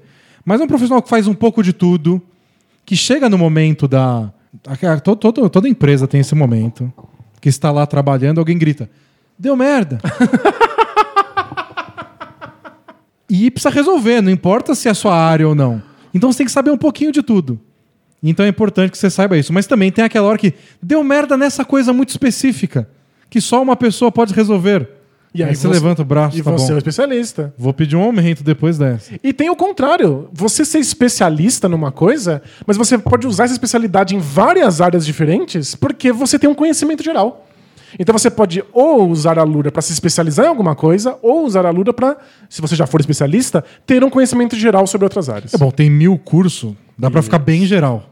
E lembrando, é uma instituição de ensino, eles garantem a qualidade dos cursos. Cada curso que você faz lá é mais uma linha no seu currículo. Então você não vai ser só um profissional em T na ideia. Você vai ser no currículo, nas linhas lá. Escreve no seu currículo, profissional tesão, Danilo Silvestre. Bota um T bem grande, assim, num clipart. Recorta a folha que você estiver fazendo, imprimindo o seu currículo em T. Você já se diferencia. Eu vou, vou trabalhar, vou ser coach. não, vou ser, não. Só vou falar pra vocês fazerem o curso na Lura, que aí vocês é isso. vão se dar muito melhor profissionalmente do que com os meus conselhos. A gente pode falar alguma coisa que a gente entende, é basquete, e recomendar pra você ir pra Lura. Isso, vai lá, alura.com.br barra promoção barra bola presa, você tem 100 reais de desconto para fazer sua matrícula. E assim que você fizer, tem mais de mil cursos, e aí você escolhe se qual da- das barras do T você quer, quer investir primeiro. Boa. E aproveita, você pode ser especialista numa coisa e ampliar os seus conhecimentos em outras e aplicar isso no mercado de trabalho. E às vezes você acha que sua carreira já era, mas você é o batom. Pois é. O melhor tá por vir ainda. É, tá, às vezes você tem um monte de conhecimento que você acha que não serve pra nada. Falta você ser especializado em bola de três pontos pra você ter um lugar na NBA. Você tá trabalhando no Hornets e não sabe, você precisa mudar. Precisa ter mais ambição, né? Trabalhar no Hornets funciona pro Gordon Hayward, não é pra todo mundo. Bom, mas o Batum mudou muita coisa então pro nosso glorioso Clippers, assim como não só o Serge Ibaka e a chegada dele, mas a ausência do Montrezl Harrell. O Montrezl Harrell sair desse time muda muita coisa, algumas para pro bem, muitas pro mal, e dá pra discutir muito do impacto da, da não só da saída do Harrell, mas de não chegar ninguém que joga como ele. É isso. Não tem, não tem substituto pro estilo de jogo dele. Porque uma coisa que ajuda esses muitas bolas de três e mais passes é não ter um pivôzão lá no meio. Faz muito sentido. Então antes. E, e lembrando que o Montrezl Harrell não é um pivôzão. Mas ele joga lá no Ele é meio. um pivôzinho. É que ele joga como um pivôzão, já que ele não tem nenhum tipo de arremesso, né? ele, ele mentiu tanto a altura ao longo da vida que acho que ele acredita. Isso, ele acreditou que ele deveria jogar como se não, ele eu tenho tivesse 2,15. Eu 2,29. tenho é. 2,15 sim. É Mas- eu tô descalço. E pra você ser um desses pivôs que joga perto da cesta e que não tem arremesso no NBA, você tem que ser muito bom. Porque são uma série de concessões que você faz pra permitir que esse cara esteja em quadra. O Clippers não precisa mais fazer essas concessões. O Clippers, antes eles jogavam com o Zubat, e aí saiu o Zubat, entrava o Harrell e ficava nessa. Às vezes, no fim do jogo, quando eles queriam mais versatilidade, aí tirava todo mundo. E não tinha muito quem pôr. Eles botavam o Marcus Morris, era um pivô simbólico, com muitas aspas. Então era meio que jogar sem pivô. Com o Ibaka, eles têm um cara grande, um cara que pega rebote, um cara que dá toco, um cara que arremessa de três ainda. Então eles têm um lado de ter um pivô, ao mesmo tempo que tem o lado de jogar com cinco abertos no ataque. Eu acho que isso tem ajudado um pouco o ataque deles a deslanchar, as bolas de três a deslanchar. Mas, porém, Porém. tem algumas coisas que ficam esquisitas. Por exemplo, ele, o Clippers é o terceiro time que menos arremessa bolas embaixo da cesta. Tipo enterrada, bandeja, aquele sol que você solta a bola. Que são os arremessos mais desejados da NBA. Eu sei que parece que são as bolas de três pontos, mas a bandeja livre Nossa. é o arremesso que todo time procura. O aproveitamento deles é bom, mas acontece poucas vezes ao longo do jogo. Hum, e é uma coisa que acontecia muito no jogo Lou Williams Montrezl Harrell. E, o, e o- o Clippers também é um time que arremessa pouco em transição. Eles fazem pouco, 22 segundo, se eu não me engano, em pontos de contra-ataque. Caramba. E o Harrell era o cara que também pegou o rebote e já tava correndo para receber o passe de alguém. Ele e o Williams, né? E rende pontos embaixo da cesta. Não tá tendo ponto de contra-ataque, não tem enterrada. O Kawhi e o Paul George estão muito confortáveis nessas bolinhas de meia distância. Então, e sabe o que gera também muita bola embaixo do aro? Rebote ofensivo. É, eles pioraram muito em rebote ofensivo. Eles eram o sexto ano passado em rebotes ofensivos, são décimo nono agora. Pois é. Isso muda completamente o tipo de arremesso que você consegue dar. E na temporada passada era o time que mais batia lance livre, agora são sexto, ainda tá lá no topo, mas caiu. É, claro é que Kawhi Leonard e Paul George vão sempre cobrar muitos lances livres. Isso. E o Lou Williams, né? Que ele é o James Harden light. Então, o Williams está jogando menos minutos essa temporada. Um pouco por estar se recuperando de lesão, tudo, mas a saída do Montrezl Harrell, que era acho que o terceiro jogador deles que mais batia lance livre depois de George e Kawhi, diminui. Então você vê algumas tem, tem menos pick and roll rolando, menos contra-ataque, menos cesta embaixo da, da- do, aro. aro, menos rebote ofensivo. Eles estão compensando em outras coisas É, mas eles estão compensando com arremessos que são mais difíceis do que esses. mais irregulares. É, e essa pro playoff, isso que me deixa um pouco mais inseguro. É, mas por outro lado, em geral, as defesas especializadas que a gente viu nos últimos playoffs, porque os últimos playoffs foram os playoffs das defesas. Foram as defesas que brilharam, cancelando uma série de times que eram meio monotemáticos, times que só faziam uma coisa só. Bandeja não é o tipo de coisa que você vai ver no- nos playoffs. As defesas vão tirar a bandeja do, do seu rol de possibilidades. Talvez fosse, seja até melhor que o Clippers não conte com elas. Mas é que assim, você vai continuar tentando bandejas. Se o adversário ceder, você tem que fazer o máximo que der. É, tem isso, porque se você nem tenta, a defesa não precisa se especializar em tirá-las de você para se especializar em é um tirar outras que- coisas, né? Então, não sei. A gente ainda vai analisar. Porque assim como pro Paul George, se acabasse hoje a temporada, ia ser esquisito. E, a- e o Paul George ia estar lá em cima na votação de MVP. Mas a gente, a gente não tá pensando em MVP, a gente tá pensando em por que acabou agora a temporada. É, seria muito esquisito. Eu- Acabar hoje, né? Sem aviso nem nada, né? Não falaram. Mas como a gente já disse outras vezes, pro Paul George isso não importa. Você ia pegar o cara que mais admira o Paul George no mundo, ele ia falar: É, mas vamos esperar os playoffs antes de eu sair com a minha camiseta do Paul George na rua? Porque é lá que ele tá fracassando nos últimos anos. E não é que a vida inteira foi assim. No Pacers ele já jogou muito nos playoffs. E nos últimos anos ele teve lesionado. Naquele ano do Thunder ele tava com o ombro todo ferrado, teve que operar quando acabou a temporada. É, Nessa última temporada que ele foi mal na bolha, ele saiu e disse: Olha, minha saúde mental me pegou. Eu não sabia o quanto a bolha ia me abalar. Eu tava ansioso, eu tava depressivo. Eu tive que conversar várias vezes com o psicólogo do, do Clippers. E tinha uns jogos que pra mim eu nem tava lá. Coitado. Então é uma coisa que pegou ele, mas de qualquer forma, se você olhar do jeito frio, é. Você tem que jogar bem nos playoffs. Porque ser bom, a gente já sabe que você é bom. mas- O que falta é ganhar. Por isso que o Clippers às vezes é um time que passa meio batido nas discussões. O Clippers tá jogando bem. Tá. Vai ganhar? Eu, tipo, eu tô interessado em assistir o Clippers nos jogos grandes, no jogo contra o Lakers, no jogo contra o Nuggets, no jogo contra o Nets. Mas que eu não compro muito isso. Porque às vezes a gente tá desconsiderando o Clippers e o Paul George porque, tipo, teve alguns jogos ruins em que ele não tava saudável mentalmente ou fisicamente. Eu não, eu não- entendo muito essa ideia de um jogador que piora subitamente porque chega no momento de pressão na pós-temporada. Eu sei que existe. Não acho que é o caso de grandes estrelas como Paul George e o Ka- Kawhi, sabe? Então, eu acho que o maior argumento pró Paul George, que é o que eu levo em conta pro fim do, do Clippers lá na bolha, é olhar o Kawhi Leonard. Kawhi Leonard, o cara frio, o cara que acerta arremessos decisivos há anos, o cara que levou o Raptors pra, pra, pro título.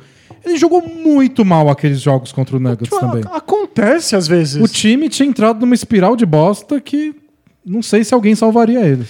Tem jogador que fica assustado na pós-temporada porque não tá acostumado a dar esse tipo de arremesso. Até parece que o Paul George e o Kawhi não estão acostumados Pois com é, alguma coisa. eram outras coisas.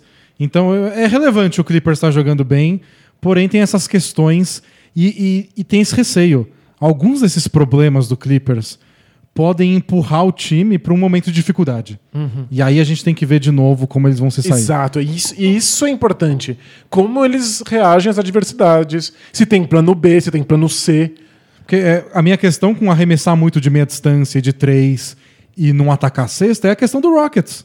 E quando esse plano dá errado? Porque arremesso de três tem dia que você acerta 20, tem dia que você acerta 12, tem dia que você acerta 27 e você tem que lidar pra ganhar todas as partidas. Como eles vão fazer com isso? Tem uma, segunda opção? Eles estão preparados pra atacar mais a sexta, cavar lance livre, etc. E defensivamente também. Você sabia que na defesa de pick and roll, que é uma coisa importante nos playoffs. É, é quase só isso que existe ofensivamente de todas as equipes. E foi o que o Nuggets usou pra trucidar o Clippers. Em defesa de jogadas de pick and roll, o Clippers é o 27 colocado da NBA. E isso é o número mais perigoso que você trouxe aqui na nossa conversa. Como é que eles vão lidar com o Nuggets? Com uma defesa de pick and roll dessas. Porque aí você tem que ter só a única opção pra marcar o Jokic é o Zubat, que a gente já viu que não deu certo. Exato. E agora o Ibaka. Não sei se o Ibaka é o cara mais indicado pra marcar o Jokic. E marcar os pick and rolls. Não tá dando certo. Então, e o que isso? É preocupante. É, o Clippers precisa de plano B, C e D. A gente viu que times que só tinham um plano foram trucidados nos playoffs passados. Mas eu acho que a defesa, que deveria ser uma, uma questão identitária para o Clippers, é, o, que, o que parece mais fora do, do esperado, né? É, Especialmente no pick and roll. A defesa do pick and roll é muito preocupante. E pode ser o cara que tá atacando, pode ser o cara que recebe o passe. Soma as duas coisas, o Clippers tem uma das piores defesas da NBA nisso. No geral, tá tudo bem, porque eles são bons em defesa de mano a mano. É, defesa de transição, eu acho que tinha uns números ruins. É, transição também é ruim, é dos piores. Mas eles não sofrem tanto com transição, porque eles acertam muito arremesso, É, claro. cometem poucos turnovers. Mas é isso. Times com usage rate muito alto, que jogadores que finalizam muitas jogadas, não costumam ter boas defesas de transição. É, então tem, tem, tem essas. Então o Clippers está com, não sei, coisas que dão muito certo, jogadores jogando num nível excelente, o Batum que transformou o ataque deles, o Ibaka que ajudou ainda mais esse ataque a ser bom, sem precisar usar, sei lá, o Marcus Morris de pivô, mas ainda tem defeitos. O que não quer dizer que eles vão perder do Lakers e do Nuggets. Isso. Porque o Lakers e o Nuggets também têm defeitos. Mas acho que é, é bom olhar porque são defeitos que batem com as principais qualidades dos outros times. Perfeito. O, o encaixe pode ser muito complicado. É, então acho que pro, pro, pro Clippers vale a pena ficar de olho, porque a gente sabe que eles são muito bons, mas ver como eles fazem esses pequenos ajustes e usar os grandes duelos como teste. E tipo, acho- foi o teste agora contra, o Nets. Exato, e acho que é por isso que Nets e Clippers jogaram tão sério. Eles também estão fazendo esses testes. Pra eles é saber divertido. o, pra saber o que, que precisa ajustar. Porque essa é uma questão. Alguns times ganham demais, mesmo sem merecer tanto. O Clippers é um desses times que teve um, um passeio no parque na temporada passada. Não passou pra diversidade suficiente pra ter que mudar o jeito de jogar. Passou agora por, por essa diversidade. Perdeu pro É, Nets. pelo contrário, na temporada passada o Clippers ficava. Ah, esse jogo a gente perdeu, mas o Kawhi foi poupado. Esse o Paul George foi poupado. Não consegue julgar, né, como é que o time É. tá indo. Nesse, nesse ano que eles estão com, uma tempo, com um calendário mais corrido, eles estão menos nessa de load management. E até porque a NBA tá pegando muito mais pesado com o load management, tentando impedir, já que são menos jogos, menos contratos com a televisão, as estrelas têm que estar mais disponíveis. Mas eu acho que essa diversidade é boa pro Clippers. Perdeu pro Nets, vai ter que lidar com isso, vai ter que pensar em planos B para caso aconteça de pegar o Nets ou outros times grandes nos playoffs. Boa, vamos responder perguntas? Bora? Então, both teams played hard. Taca a vinheta. Are we having fun yet? Both teams play hard. Both teams play hard. It's not supposed to be easy. I mean, listen, we talking about practice. Not a game, not a game, not a game. We talking about practice. I want some nasty. Both teams play hard. Both teams play hard. God bless and good night. Senhor Denis, eu tenho uma pergunta. É, você levantou a mão, Danilo? Agora pode Denis, perguntar. Denis. É, me conta como é que eu faço pra mandar uma pergunta pro Both Teams Play Hard. Você vai lá no bolapresa.com.br, que a gente é um blog, Ah, a gente é um blog. e aí vai ter um formulário lá em cima escrito BTPH. Both Things Play Hard. Você clica ou só, só scrolla lá pra baixo e você manda sua pergunta. E a gente talvez responda. Isso, lembrando que a gente recebe toneladas de perguntas todas as semanas. É impossível que a gente leia todas. E a gente, inclusive, tem um episódio especial todos os meses respondendo perguntas dos nossos assinantes. Então, se você quer ter mais chances de ter sua pergunta respondida, assine a Bola Presa. Eu lembrei da minha filha agora, da Morinha, porque você levantou a mão Hum. e ela começou a levantar o dedo, assim. Pra falar? Eu Não, não sai, ela só Pra, levanta o dedo. pra pedir uma cerveja gelada. Ela só, eu só falo assim, pode falar, filha. Pra chamar o táxi. Tipo, pode falar agora. assim. Palavra é sua. E ela não deve falar nada que não seja blá blá blá blá. Ela tá começando a falar algo parecido com mãe. Ah, é? Mas assim, não dá pra. Não é mãe, mas é mama. Entendi, tá tentando. Ah, ma- legal. legal. Às vezes sai até um an no final. Lindo. Mãe. Para, já considera que falou. Não. É, é, com- é que nem sempre dá pra saber se a intenção é chamar a mãe. Mas tá falando, tá falando. Que lindo. Tá tudo certo. Primeira pergunta é do indignado. Hum. Olá, D&D, tudo nice? É, nice com asterisco. Motiva em- pelo qual estamos todos indignados. E aí diz, estou indignado! Exclamação. Explico dois pontos. Manda. Quando acontece uma cesta, o time que sofreu a cesta bate o fundo bola, correto? Correto. Correto. Para a cobrança do fundo bola, o jogador sai da quadra para recolocá-la em jogo. Ocorre que essa saída, essa regra nem sempre é observada. Muitas vezes o jogador chega ou passa dos limites batendo a saída e já andando para frente. Até aí tudo bem. Porém, essa Porém- temporada tá demais. Já vi vários casos que o jogador, que o vários casos que o jogador sequer se dá o trabalho de sair direito da quadra para repor a bola em jogo. Os juízes não veem isso? Desculpa o desabafo e vida longa a bola presa. Valeu? Ele quer, tipo, às vezes o jogador parece que só põe um pezinho pra fora e cobra, e você olha, será que o pé saiu mesmo? Então, mas é, é, vamos esclarecer a regra. O jogador tem que estar fora da quadra para cobrar o fundo bola. Estar fora da quadra significa estar com um pé, um pedaço do pé para fora e nenhuma outra parte do corpo tocando a quadra da parte de dentro. Então você pode só, só pôr um pezinho pra fora e você levanta o outro pé. E isso, é isso que se faz em geral. Um pé tá tocando o chão do lado de fora e o resto do corpo inteiro tá dentro, porém no ar. Não tocou ainda o chão. E, isso- e- e é nesse movimento pra frente, né? Porque você já tá cobrando porque você quer correr. Às vezes eu tenho a impressão que o cara não pisou pra fora tudo, que tá com o pezinho na linha. Mas dane-se, né? É, não, não é tão sério. A não ser que você dê três passos pra dentro, É. que nem aconteceu já. Você pode procurar na internet. Procura o acontece. vídeo do Lamar Odom, é muito engraçado. Ele esqueceu, né? Ele saiu esqueceu. jogando, saiu batendo bola. Ele não lembrou que tinha que cobrar o, o- o fundo bola. Mas aí os juízes percebem. Eu acho que é isso. Os juízes percebem aberrações. É uma coisa tão comum, acontece tantas vezes, que não vai ficar analisando milimetricamente cada caso. Você É vai tipo- perceber o bizarro. É tipo jogo de futebol. Quando tem uma falta no campo de defesa, aí o cara cobra a falta, o juiz. Não, não, não. É um, metro pra trás que você tem que botar a É, bola. não, não, não, não se faz. Mano, o gol tá a 800 quilômetros na minha frente, deixa eu cobrar a falta aqui. Isso, não, não, não é relevante. Não é relevante, ninguém tá tirando. Se você perceber que o time tá tirando vantagem, aí você Isso. observa. Ou você faz um erro muito grosseiro. É. Segunda pergunta é do Aqui é Jazz. Será que ele tá falando de música ou ele é torcedor do Utah Jazz? Hum. Buenas, D&D. Beleza? Beleza, com asterisco pandêmico. Aconteceu de eu estar ficando com uma menina e Hum. ir pra casa dela, Tocar um jazz. tocar um jazz, ficar com ela, só que aí depois eu tomei um ghosting. Explica aí pra, pra, nova, pra, pra, pra nova geração, não, pra velha Pra geração. velha geração. né? O que é tomar um ghosting? Um ghosting é a pessoa nunca mais te mandar mensagens, mas também não responder as mensagens que você manda. A pessoa tá simplesmente te ignorando e não te explica, não justifica o que aconteceu. Não tem uma palavra melhor? Eu, eu não sou contra estrangeirismo. Mas não tem um termo mais legal, talvez, pra isso? Fui fantasmado? Tomei um penadinho? Acho que Tomar um penadinho é ótimo, você pode editar tendência já. É, vamos lá. Fala aí que você tomou um penadinho em vez de tomei um ghosting.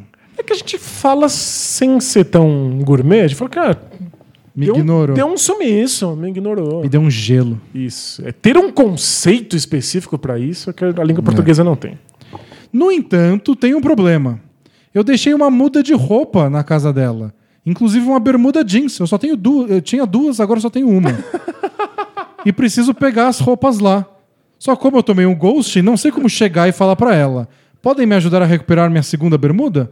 Abraço de um assinante e dono de uma franquia num fantasy do Bola Presa. Valeu? Nossa, isso é rela total, hein? Eu acho que você manda uma mensagem avisando. Quero minha bermuda de volta. É, ou tipo, vou passar aí pra pegar minha bermuda, beleza? É isso. Não precisa, não precisa pedir justificativa, não precisa pedir explicações, não precisa cobrar ela por ter desaparecido, te dado um, um penadinho, porque acho que é isso que ela tá evitando. Mas você manda a rela total e pragmaticamente pede sua bermuda. É, você não precisa parecer bravo, nem parecer magoado, nem só tipo, oi fulana, tudo bem? Vou pegar minha bermuda que eu acabei deixando aí. É isso. Perfeito. Ou, sei lá, não sei onde ela mora, deixa na portaria. E, nossa, essa, essa é a perfeita. Essa é a perfeita. É, passarei aí na sexta-feira, às quatro da tarde. Por favor, deixe minha bermuda na portaria. Sem, sem outras explicações, sem delongas. É, não, pra não parecer que, tipo, ah, ele vai me cobrar alguma coisa. Isso, não é Você pegadinha. vai até cobrar, mas não atenção, não sair com ela, só uma bermuda. Mostra que não tem pegadinha, você só quer o Isso. que é seu de volta. Fica muito engraçado. Aí, deixamos uma outra pergunta aí. Por que, que você tem uma bermuda jeans? Eu não gosto de bermuda jeans. A bermuda jeans é dos anos 70. não pode mais. Pode? Aliás, eu aproveitei, eu acho que até contei isso. Aproveitei que tá na moda a bermuda de moletom. Só tem bermuda de moletom agora. Pra não passar tanto calor. E é, tá na moda, aproveitei, já comprei. Falei pra minha irmã, tá na moda, preciso ter. Ela me deu de Natal. Você não gosta nem de calça jeans? Você vai usar uma bermuda Meu jeans? Deus me livre. Agora que eu trabalho em casa, vou usar calça. jeans ainda. Eu curto calça jeans. Próxima pergunta é do Fernando Miranda. Ele diz: Prezados mestres da sabedoria. Boa noite. Boa noite. Boa noite. Tudo bem com asterisco? Com asterisco. Ouvindo o último podcast, quando responderam um ouvinte que reclamava do funk, lembrei de um caso engraçado. Nos idos de 1997, isso faz tempo, estávamos eu e uma ex-namorada em Dunas de Itaúnas, terra do forró, no Espírito Santo, quando eu a vi pela centésima vez se emocionar com a música C, do Djavan, de que um artista cantava num barzinho qualquer. Sempre me segurei e respeitei o amor que ela tinha pela música, mas dessa vez eu não aguentei. Virei pra ela e perguntei: Você já reparou na letra da música? O cara só quer comer a namoradinha e ela não decide. Ela fica enrolando e enrolando. Ela se assustou, mas depois de anos e anos, talvez décadas, se emocionando de verdade pela música, entendeu que de romântica ela não tinha nada. Eu não conheço a música, você conhece? Eh, De nome, não, mas assim que eu vi a letra, sim, você conhece. Jura? Sim, sim, Tá. sim. É do japonês em braille. conheço. Todo mundo conhece essa. Lembro como se fosse hoje. Ela olhou pra mim e disse: Isso é chato demais. Acabou até com a minha vontade de ouvir a música. Ora, Contar a verdade estragou a relação dela com a música. Eu não debochei nem nada, mas o namoro não durou. Hoje eu tenho 47 anos, casado, tenho filho de 4 anos. Mas nunca esqueci que as pessoas têm relação com a música por vários motivos diferentes. É. Seja sertanejo, MPB ou funk. Talvez a letras, talvez a melodia, talvez quem canta. Enfim, o que importa é o que sentimos em ouvir a música. Talvez a memória, né? Às vezes a pessoa só lembra de um momento em que ela escutou essa música. É. Grande abraço de um assinante que cancelou a tu- assinatura em janeiro, mas vai reassinar em fevereiro. Valeu? Porque eu cancelei o cartão e não encontrei a opção de mudar no Sparkle. É, você faz isso no site do Hotmart, que é quem comanda O Sparkle. o Sparkle. Se você quiser o link direto, eu eu te passo, é só mandar. E ele mandou duas observações. É. Ele falou que é contra a implementação do software de sorteio de perguntas que ele quer que a gente escolha. Então a gente escolhe sim. Eu escolho o que vai no sorteador de perguntas e o sorteador de perguntas manda. Eu jamais deixaria em aberto, Nossa, porque não. vocês mandam muita porcaria, né? Vamos ser sinceros. tipo, não tem como. Não tem como. A, a capacidade humana de, a capacidade humana de nos surpreender com pergunta ruim é infinita. É. Tem, tem um tipo de pergunta que é a que mais me irrita. É. Tem as absurdas que o pessoal só quer se aparecer, tem pergunta ruim, tem pergunta mal escrita. Faz parte. É, claro. Tem uma que me incomoda mais. Que é do tipo, eu falo aqui, a gente conversa no podcast. O Batum tá jogando bem, né, Danilo? Aí você responde, Batum tá. Não esperava, mas tá jogando bem. Aí alguém manda a pergunta. Eu tava ouvindo o podcast de vocês e me veio uma questão. O Batum não tá jogando bem? Aí eu tenho vontade de desganar o computador. Mas é, é porque você nunca foi professor. É, Porque exato. isso é. Professor escuta isso. Você fala alguma coisa, fala assim. é, e isso falava o Sócrates. Alguém levanta a mão e fala assim: Mas o Sócrates não falava isso? Sim, falava. Eu acabei de Mas aí falar você, isso. mas você tem pelo menos o poder de tacar um giz na pessoa. Eu- Eu não sei se é uma vontade de participar, de mostrar que você está ouvindo, ou se é essa incrível capacidade de achar que você brotou com todas as coisas que você escuta.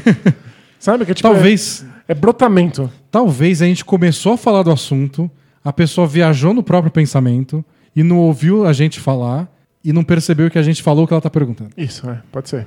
Mas assim, eu não vou xingar ninguém, não. Eu me irrito em casa sozinho lá. e- É, faz parte. É, a pergunta do Campasso deveria ter mais espaço no Nuggets. Não sei, não. não tô meio decepcionado com o É, Campasso. não, teve um jogo espetacular. Olá, Dentes Danilo, tudo bem com o asterisco? Com asterisco. Venho até vós, mestres do saber, quando o assunto é basquete, para tirar uma dúvida de iniciante. Manda. O que exatamente diferencia um hook de um floater? Forte abraço virtual em vocês. E Denis, mande um abraço para Cachoeirinha, Rio Grande do Sul, que apesar do nome não tem nenhuma cachoeira. que Tem. absurdo. E não tem nenhum vereador para fazer uma petição. Que vereador serve para mudar o nome das coisas, né? De rua, viaduto, criadia de alguma coisa. É, acho que vereadores fazem isso mesmo. Muda o nome da cidade. Será que não tem uma cachoeira bem ao sul de vocês? Vocês não sabem? Pode ser. Talvez em Então outra era uma cidade. cachoeirinha tão pequena que secou já. Mas o pessoal lembra com muito carinho. Vamos lá. Um hook é um ganchozinho, né? Isso, e o gancho indica, em geral, que você está usando uma mão que está distante da cesta, com o seu corpo entre a sua mão e a cesta. Nossa, é difí- áudio é difícil, né? É, difícil, né? Mas é. Pensa que você está protegendo a, a sua mão que está segurando a bola com o seu próprio corpo. É, em é- geral, isso significa que você está de lado para a cesta, mas não é necessário. É, entre a bola e a cesta tem sua cabeça. Exato. Perfeito. Então temos o aro, a cabeça e a bola. Quase sempre, se você olhar o gancho, e que é, é arquetípico, vai ter um jogador de lado fazendo isso. Então a orelha dele está apontando para o aro e aí a bola passa por cima da própria cabeça dele. É. O floater costuma ser de frente. Isso. O cara só solta a bola assim, um pega lá, você joga bem alto, fazendo um arco grande, em vez de fazer a bandeja tradicional. Isso, o, o floater também não precisa ser sempre assim, mas o floater arquetípico, padrão, é uma bola que você joga bem alta porque você quer passar por cima do toco de um jogador que está vindo na sua direção. Então você solta ela ao invés de dar um arremesso e você solta o mais alto que você consegue. Isso. Que é pra fugir do pivô, geralmente. Exato. Pergunta do Léo Studart. Olá, senhores D&D, tudo certo? Com asterisco. Primeiramente, parabéns pelo excelente conteúdo. Acabei de migrar, migrar para o Sparkle. Legal, Estou valeu. satisfeito, muito satisfeito, ainda mais comparado ao Apoia-se. Minha pergunta é direcionada ao senhor Danilo Oi. sobre filósofos. Ok. Essa também a gente recebe algumas vezes, mas não tem problema. A gente só tem que fazer de tempos em tempos para todo mundo ouvir a resposta. Vamos lá. Sempre gostei de ler coisas sobre filosofia e tal, nada fora do comum. Então costumava assistir vários vídeos dos filósofos mainstream brasileiros. Então gostaria de pedir a sua opinião de, de, de alguns desses filósofos, como Clóvis de Barros, Karnal, Pondé e o Cortella. Duvido que eles sejam os melhores, se é que isso existe, mas são os que estão sempre na mídia e são os mais famosinhos. E tem algum ca- filósofo, canal, leitura de brasileiros que você recomenda? Grande abraço e vida longa bola presa. Valeu? Eu, eu interpreto esse tipo de pergunta que volta e meia você recebe Hum, como um. Eu devo levar esses caras a sério ou não? entendi. Perfeito. Tipo, eu tô sendo enganado e não tô percebendo porque eu não sou da área? Ou, ou tá ok assistir os vídeos desses caras? Eu acho que essa é a pergunta. Perfeito. E aí é uma questão meio difícil de responder. Porque, embora eles todos sejam filósofos e pensadores e você possa levar a sério, eles tenham embasamento no que eles estão falando, eles certamente não são muito relevantes academicamente. Eles não são os grandes pensadores, os grandes pesquisadores, nem da área em que eles são especialistas. Mas tudo bem eles não serem, porque alguns querem ser comunicadores. Alguns gostam de estar na, na linha de frente, oferecendo ao público leigo essas informações. Então, como filósofos, não é que eles pensaram uma coisa nova que mudou os rumos da filosofia. Isso, e nem são especialistas que dominam por completo o pensamento de algum filósofo específico. Não são grandes historiadores da filosofia também.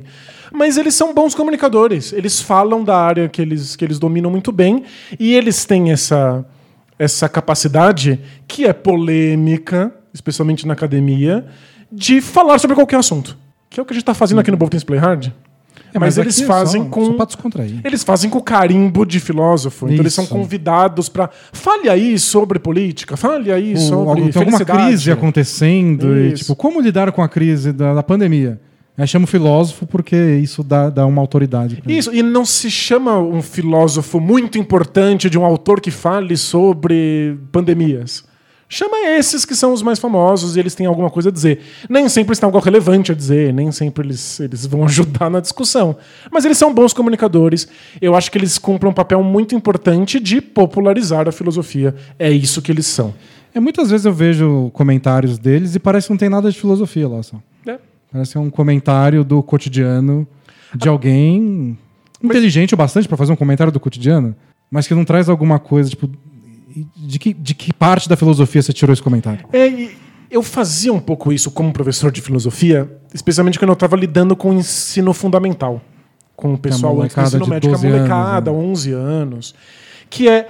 Eu quero que eles entendam conceitos básicos de filosofia, mas às vezes dar o nome dos conceitos e o nome do filósofo e a data. Só vai atrapalhar. Vai mais atrapalhar do que ajudar. Então, muitas vezes eu passava por isso e a gente falava de uma maneira mais genérica, e aí no ensino médio eles iam descobrir os nomes, dar nome aos bois. Então, quando você tem que você fazer um comentário na TV de dois minutos, É mais difícil você falar, então, vamos falar sobre o amor? Vamos, mas o Spinoza, que é um filósofo do século XVIII, ele falava isso, mas... muito ele, obrigado. Esses foram seus dois minutos. Exato, acabou e na- nada aconteceu. Então ele só fala sobre o amor. E aí você nem sabe que ele está citando o Spinoza ou o Nietzsche ou quem seja.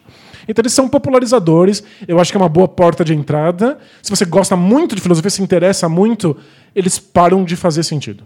Você começa a procurar outros canais, outros, outros filósofos, outros historiadores. Mas ninguém tá sendo enganado pelo. Não, não. Quer dizer, Quer dizer, às vezes, né, vai saber. Não leio tudo que eles falam. Não. Ah, pró- vamos ver, que tem tempo ainda, né? A gente tá, tá no tempo. Pergunta do Yannis de Nilópolis. Alô, meus amigos, como vão? bem com asterisco. Tenho uma dúvida sobre relacionamentos da maneira que o povo gosta. O pessoal tá aqui pra isso, né? Pra ouvir nossos comentários que o Danilo tira de Espinosa e não conta pra ninguém sobre o relacionamento alheio. Dia desses aconteceu, um assinante foi lá no, no nosso grupo exclusivo para assinantes no Facebook e falou: Danilo, você falou alguma coisa de amor e Espinosa aí uma vez e eu não sei que episódio é e não, não, não lembro exatamente como foi. E acabaram descobrindo, né? É Descobriram. a memória dos nossos assinantes. Eu não lembrava de nada, mas eles lembraram. Ele continua aqui. Terminei com minha ex e cortamos relações em todos os aspectos. Ela foi bem ruim comigo. Não vem ao caso explicar os pormenores do que aconteceu.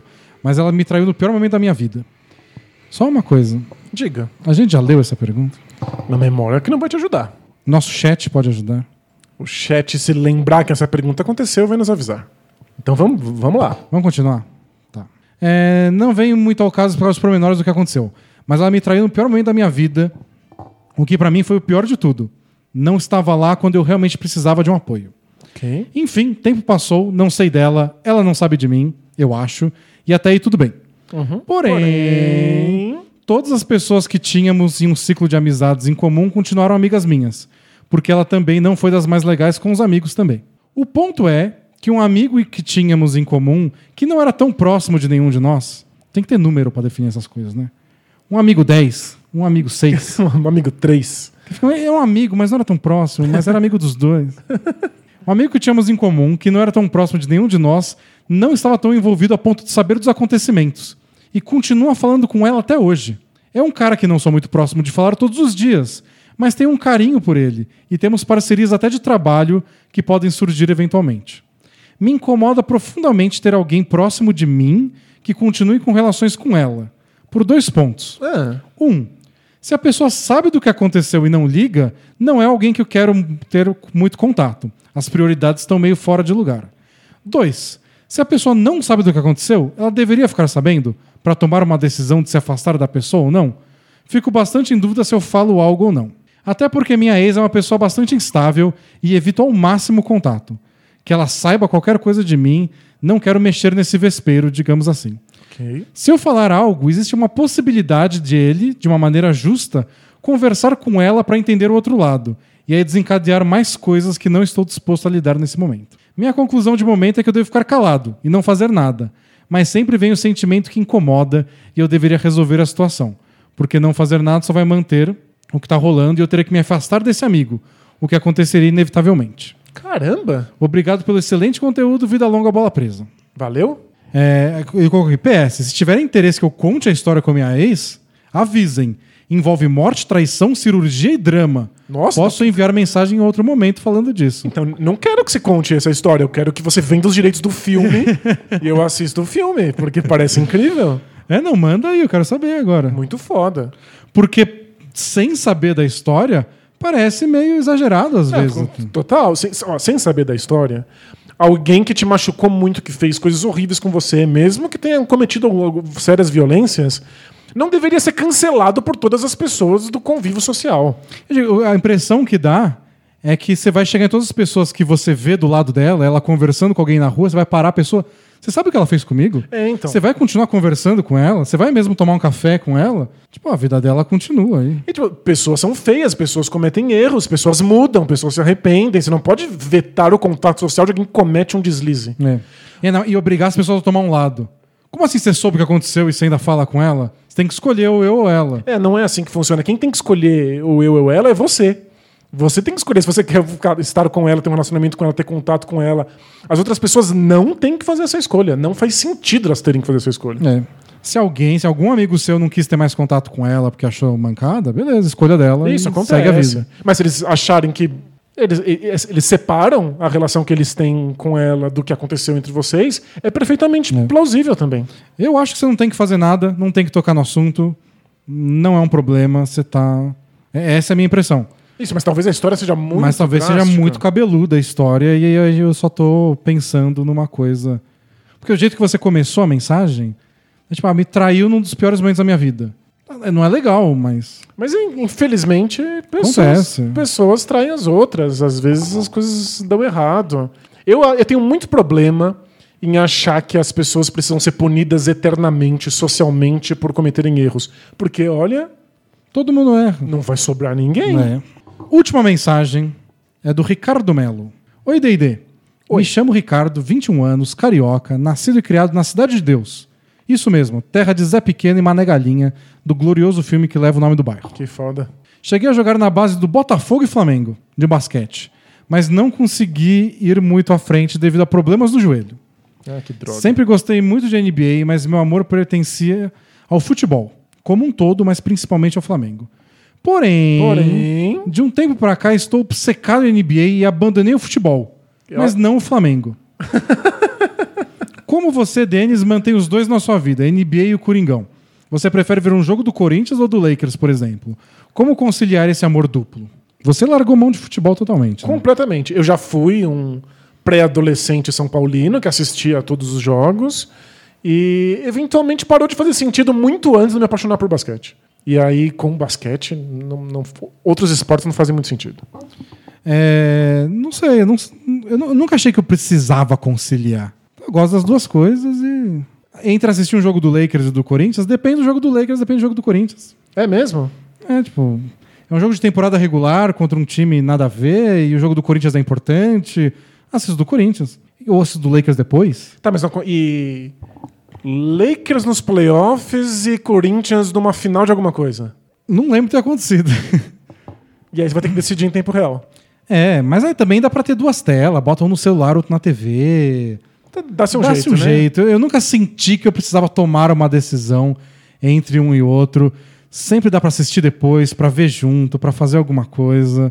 Eu, eu acho que dá pra se libertar disso. Então, se você gosta do Flamengo, acompanha o Flamengo. E gosta de NBA, acompanha NBA também. Acho que dá, dá, dá tempo. Se um dia você tiver numa final de Flamengo com um dia de, do jogo do seu time da NBA nos playoffs, Aí, aí parabéns. você pensa nisso. Não, aí você comemora, porque, É. caramba, muito sucesso nas coisas que você gosta, né? Que bom, parabéns. E aí, na hora, você vai perceber, o seu, seu coração vai dizer o que você quer assistir mais.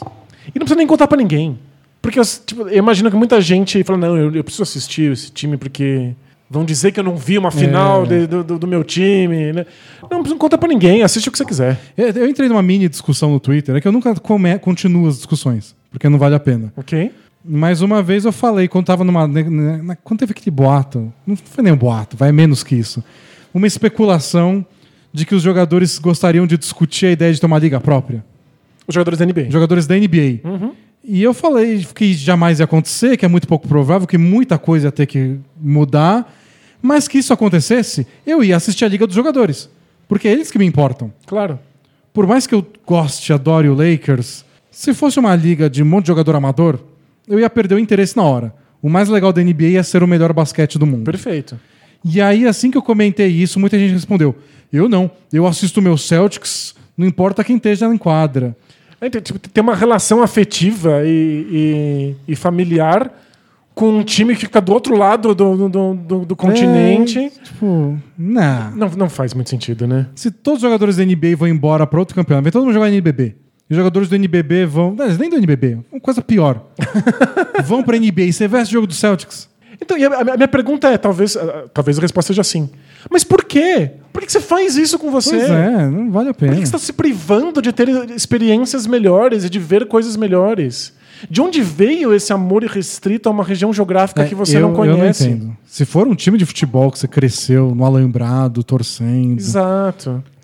Família. Então, tipo, claro que tem casos e casos, mas eu só acho muito confuso essa ideia de identificação Com, com, universal e restrita. com times gringos. né? Bom, é isso, pessoal. Encerramos por hoje o Both Things Play Hard. Mandem mais perguntas lá no bolapresa.com.br e a gente responde com muito carinho. Você percebeu que a gente ama receber pergunta. E semana que vem estamos de volta. Isso, a gente volta em breve. E se quer, quer- ter conteúdo, incluindo podcasts, para escutar até a próxima semana, assine a Bola Presa. Lembrando que a gente é um blog, bolapresa.com.br, lá você encontra como assinar. A gente se vê semana que vem. Tchau. Tchau, tchau!